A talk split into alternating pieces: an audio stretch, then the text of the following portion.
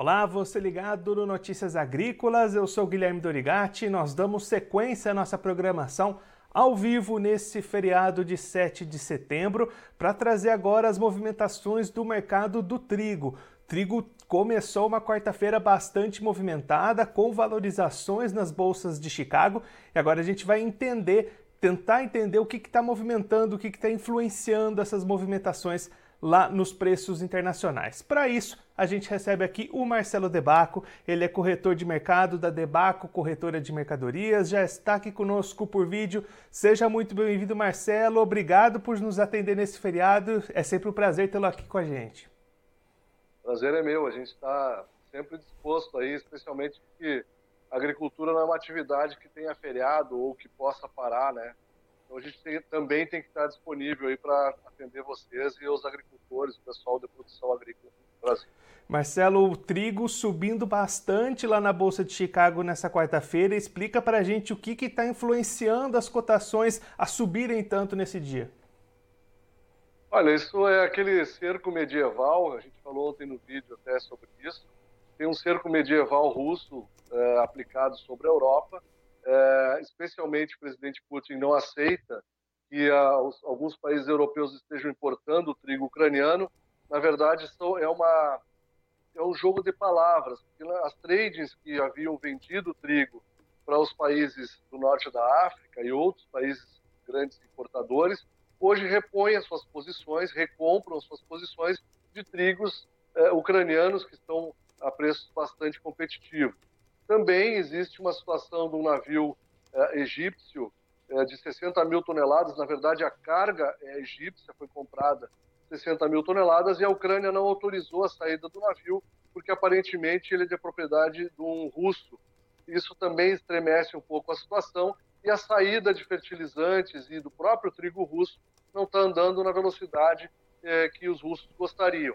Claro que tudo isso é o pano de fundo, não é a realidade, porque eles continuaram bombardeando a Ucrânia, a situação de energia elétrica, eles isolaram hoje o abastecimento de energia da Ucrânia e todos os portos, isso é bom que as pessoas tragam muito presente, a gente que é do agro sabe, mas a sociedade de forma geral não sabe, é, tudo é movimentado com motores elétricos, então os moinhos de trigo, as indústrias de soja, os próprios portos utilizam estrutura de uh, potentes motores elétricos que precisam de carga constante e isso invia eh, fica inviabilizado no momento que tem uma das maiores usinas de produção de energia que está desligada da, da rede ucraniana de abastecimento nesse momento. Então existe uma cesta de uh, motivações então, claro, ele vem politicamente se posicionando dizendo não, eu estou sendo mal atendido, a Europa o Ocidente está me castigando. Ele vai lá, corta o, o, o gás uh, europeu, uh, bot, colocando a Europa num cerco medieval de energia, nesse momento uh, é crucial, e também é o momento chave de jogar nesse tabuleiro de xadrez, porque a Europa, todo o hemisfério norte e parte da Ásia, passa num, num importante momento de seca e ondas de calor, isso faz com que as economias já estejam sofrendo, já existe uma recessão forte anunciada na Europa, e esse é o momento, então, dele fazer mais essa cartada, tentando ganhar apoio do Ocidente para sua empreitada contra a Ucrânia. E aí, Marcelo, a gente tem acompanhado nessas movimentações já há bastante tempo, desde que estouraram esses conflitos lá na Ucrânia. É, os, os preços se movimentaram bastante desde então e a gente deve esperar a continuidade dessas volatilidades. Tem uma solução ali no, no horizonte? Como é que você enxerga daqui para frente essa situação? Olha, Guilherme, o que eu percebo e fico até um pouco preocupado, assim, eu não sei se é ingenuidade ou covardia, mas eh, a Europa não está enxergando. Eles têm uma seca drástica, toda a matéria-prima de ração ela vai ser castigada por isso. As produções de carne também não se produz carne sem água, até por uma questão tanto de abastecimento das, das produções como também das plantas é, de produção e beneficiamento de carne, de carcaças. Então, provavelmente essa demanda vem, é, vai ser abastecida pelo Brasil nós vamos ter uma demanda crescente sobre o trigo na Europa, porque o milho que a Ucrânia abasteceria aparentemente não vai sair, então provavelmente o trigo vai ocupar esse espaço. E uma coisa que a gente tem sempre visto e vivido, né? A indústria de ração tem 10 vezes mais capacidade de absorver é, matéria-prima do que a indústria de trigo, a indústria de moagem para consumo humano. Então, se esse mercado começa a se movimentar, ele vai dar um soco muito forte nas cotações, como a gente viu acontecer a partir do dia 22 de fevereiro com o início da guerra.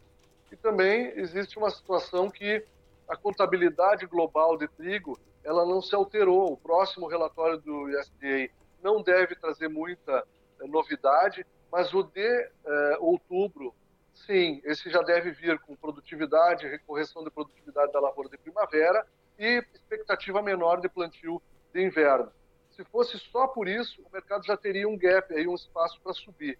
Mas se nós olharmos as cotações de soja, as cotações de milho, as, as presentes e as futuras, elas lá estão andando de lado, praticamente operam nos mesmos números, muito consoantes, tanto soja quanto milho. Já o trigo é o que vem carregando até 50 pontos nas posições futuras, que é onde os uh, uh, analistas têm uma inteligência de mercado maior sobre essa demanda e percebem que o trigo tem esse potencial de voltar. Assim como houve um exagero na precificação naquele momento da entrada da safra de, inverno para o hemisfério norte com a guerra, e essa oferta então veio e fez o mercado voltar. A gente viu a volta do mercado aí é, quase 180 pontos na bolsa. A gente pode ver esses 180 pontos voltarem agora com uma situação muito global, muito pior, que é a situação de seca, a situação de fechamento de portos, a necessidade do, do norte da África continua grande e eles mesmos produziram menos, menos trigo. Os próprios países grandes importadores de trigo, salvo o Brasil, produziram menos trigo e isso pode trazer um tempero muito mais forte e nós vemos aí o mercado subir é, cinco, seis, seis sessões acima de 40 pontos, voltando aí a ocupar a casa dos 9, 9,20 num curtíssimo espaço de tempo. E Marcelo, trazendo isso agora para a realidade do produtor aqui do Brasil. As lavouras estão se desenvolvendo nesse momento para a safra de inverno, a safra de trigo, especialmente aí no sul do Brasil. Esse produtor que está com a sua lavoura em campo nesse momento vai encontrar então condições muito favoráveis para a negociação dessa produção, né? É, aqui nós temos uma situação bem é, controversa. Né? Nós temos a situação global buscando esse abastecimento e provavelmente o Brasil vai participar disso. Essa, a repercussão já deve vir nos preços a partir de amanhã, quando nós tivermos câmbio. As, as companhias voltando a buscar trigo no Brasil, os preços devem se recompor com essa reposicionamento das bolsas, mas nós temos uma realidade de safra, eh, onde nós temos a safra de trigo colhida ali em novembro, logo em janeiro começa, um pedaço de dezembro já tem cultura colheita de verão no Rio Grande do Sul, de, de milho, e depois entra a soja. Então, essa, essa chegada sucessiva de safras em espaços tão pequenos de tempo força um pouco a venda no momento da safra.